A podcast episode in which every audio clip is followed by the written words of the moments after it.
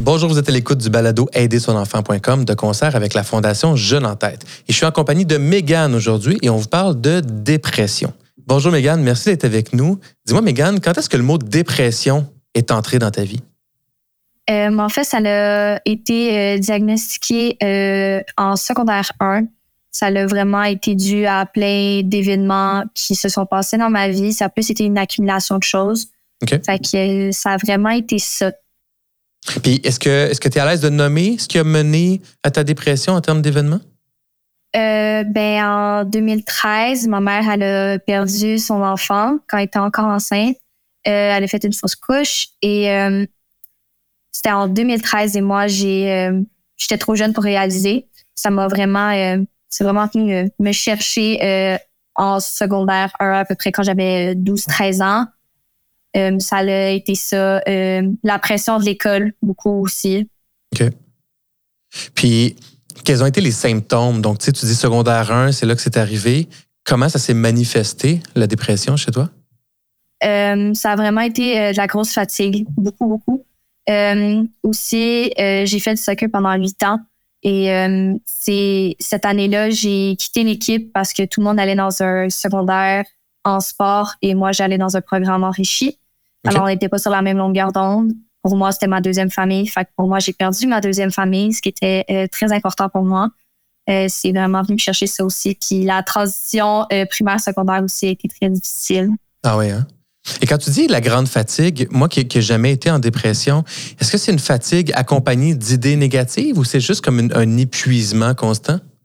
Euh, ça peut être ça. On peut euh, ressentir, c'est ça, beaucoup d'émotions négatives. euh, mais c'est beaucoup comme on n'a plus envie de faire des choses qu'on aimait faire auparavant. on n'a plus de motivation aussi. C'est beaucoup ça. OK.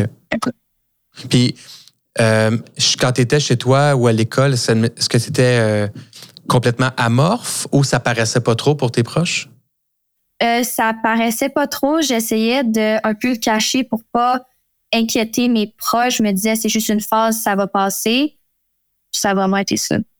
OK. Puis, je pense que je sais qu'il y a plusieurs jeunes, plusieurs adultes qui hésitent à prendre la médication. Toi, qu'est-ce qui te fait pencher pour cette solution-là? Euh, en fait, c'est euh, mon médecin et ma psychologue qui se sont parlé ensemble et ils ont dit que ce serait une option que je pourrais prendre.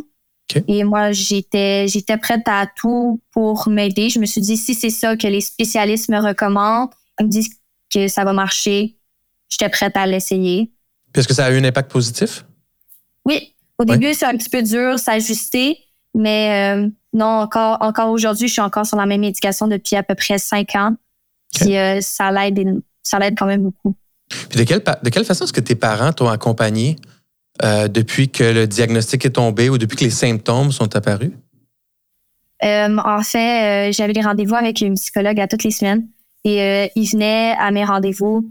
Ben, je, je, je parlais avec la psychologue et mes parents étaient là par la suite pour faire un petit retour pour savoir OK comment je me sens? Et euh, comment ils pouvaient m'aider. Fait que c'est beaucoup là de la psychologue. Sinon, euh, il était il essayait d'être beaucoup là pour moi, mais parfois même un peu trop.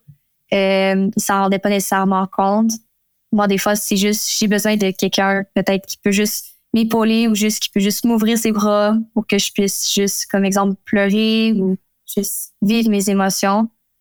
Des fois, ça peut être un petit peu comme handicapant. Ouais, j'imagine que, en tout cas, moi, comme parent, c'est mon genre, c'est d'essayer de toujours trouver des solutions, chercher des solutions, comment aider, essayer de comprendre. Est-ce que ça, c'est aidant ou pas tant? Non, pas vraiment. Exemple, pour mon cas, euh, on a découvert que j'avais des traits de personnalité limites. OK. Puis euh, souvent, je comprends pas ce qui se passe. Exemple, j'ai des émotions où je ressens les choses beaucoup dans les extrêmes et euh, je sais pas qu'est-ce qui se passe. Mes parents me demandent mais qu'est-ce qui se passe, pourquoi c'est comme ça, mais je comprends pas. Alors c'est vraiment difficile pour eux de vouloir m'aider, de pouvoir aussi, puis pour moi de leur expliquer. Fait que c'est un Ben peu oui. comme la communication ne pas beaucoup. OK. Fait que dans le fond, ce que je comprends comme parent, c'est être là puis essayer de sentir le besoin de l'enfant qui peut être juste d'être présent ou de l'écouter, mais pas nécessairement de trouver des solutions à tout. C'est exactement ça. Juste de demander à l'enfant qu'est-ce qu'il a besoin en ce moment. Des fois, il a besoin d'être seul, mais de pas nécessairement le laisser tout seul. C'est juste de le superviser au cas où que, c'est selon certains jeunes, qui se passe pas de euh, choses euh, irréparables. Ouais. Est-ce que est-ce que tu as été euh, as eu des comportements un peu limites par rapport à toi-même, par rapport à ton corps, comme on voit des fois dans les dans les cas de dépression? oui, en fait, c'est ça. J'ai eu des comportements comme ça. j'ai j'ai arrêté en décembre 2021 et c'est très dur, d'exemple, de pas recommencer. On se demande mais pourquoi c'est plus facile pour moi de gérer mes émotions comme ça? Euh, mais c'est juste de continuer à consulter puis euh, de parler avec des gens pour savoir que comme la, la vie en vaut la peine puis que on est là pour une raison. Quel conseil tu donnerais aux parents dans la meilleure façon d'accompagner quand notre enfant, des fois, il a des, des, des comportements physiques qui sont pas euh, qui peuvent faire peur, là? Oui, euh, exactement. C'est euh, vraiment de parler avec l'enfant, de euh, essayer de comprendre c'est quoi son but là-dedans, pourquoi il fait ça. Des fois, c'est juste en quête d'adrénaline. Des fois, c'est juste mmh. parce que ils sont, ils sont fatigués ou autre. Alors, je pense que c'est d'y aller avec le besoin de cet enfant-là et de pouvoir l'écouter. OK. Et quel a été le rôle de l'école dans tout ton processus? En fait, l'école a été là pour moi assez, euh, quand même beaucoup. Ça a été euh, partie très importante. Euh, j'ai été suivie par des travailleurs sociaux à toutes les années. Puis, exemple, cette année, ça a été très, très dur sur mon mental.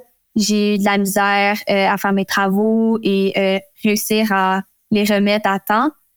Alors, on m'a aidé à ça, à avoir des retards un petit peu motivés pour pouvoir toutes les étaler pour que ça soit plus plus long un peu. Euh, ça, ça m'a énormément aidé. Euh, les profs, ils comprennent bien. Ouais. OK. Puis est-ce que à travers tout ce processus-là, tu sais, de vue de l'extérieur, on voit que c'est pas facile, puis c'est un, un, un, parcours qui peut être difficile. Qu'est-ce que tu as appris sur toi? Euh, en fait, encore aujourd'hui, j'apprends beaucoup, beaucoup de choses sur moi. oui, c'est les émotions, c'est toujours up, down tout le temps, mais on réussit un jour à les, un peu à les, à les gérer. Mm-hmm. Euh, ça va être très, très dur. Moi, j'ai, j'ai compris ça avec le temps que ça sera pas facile. C'est pas, exemple, ma médication qui va me guérir ou m'aider dans tout ça. Ça va juste un peu me mettre une sorte de béquille un peu pour m'aider à avancer. Pour après ça, euh, enlever cette béquille-là puis réussir à appliquer tous les trucs qu'on apprend en thérapie ou autre. Megan, merci énormément pour ton partage. Je trouve que tu es un bel exemple de prise de conscience de, ta réalité puis comment, en étapes, surmonter euh, les défis. Tu es, admirable. Bravo. Merci beaucoup. Et pour le prochain bloc, on va aller explorer le rôle des parents dans l'accompagnement d'un enfant qui vit avec la dépression.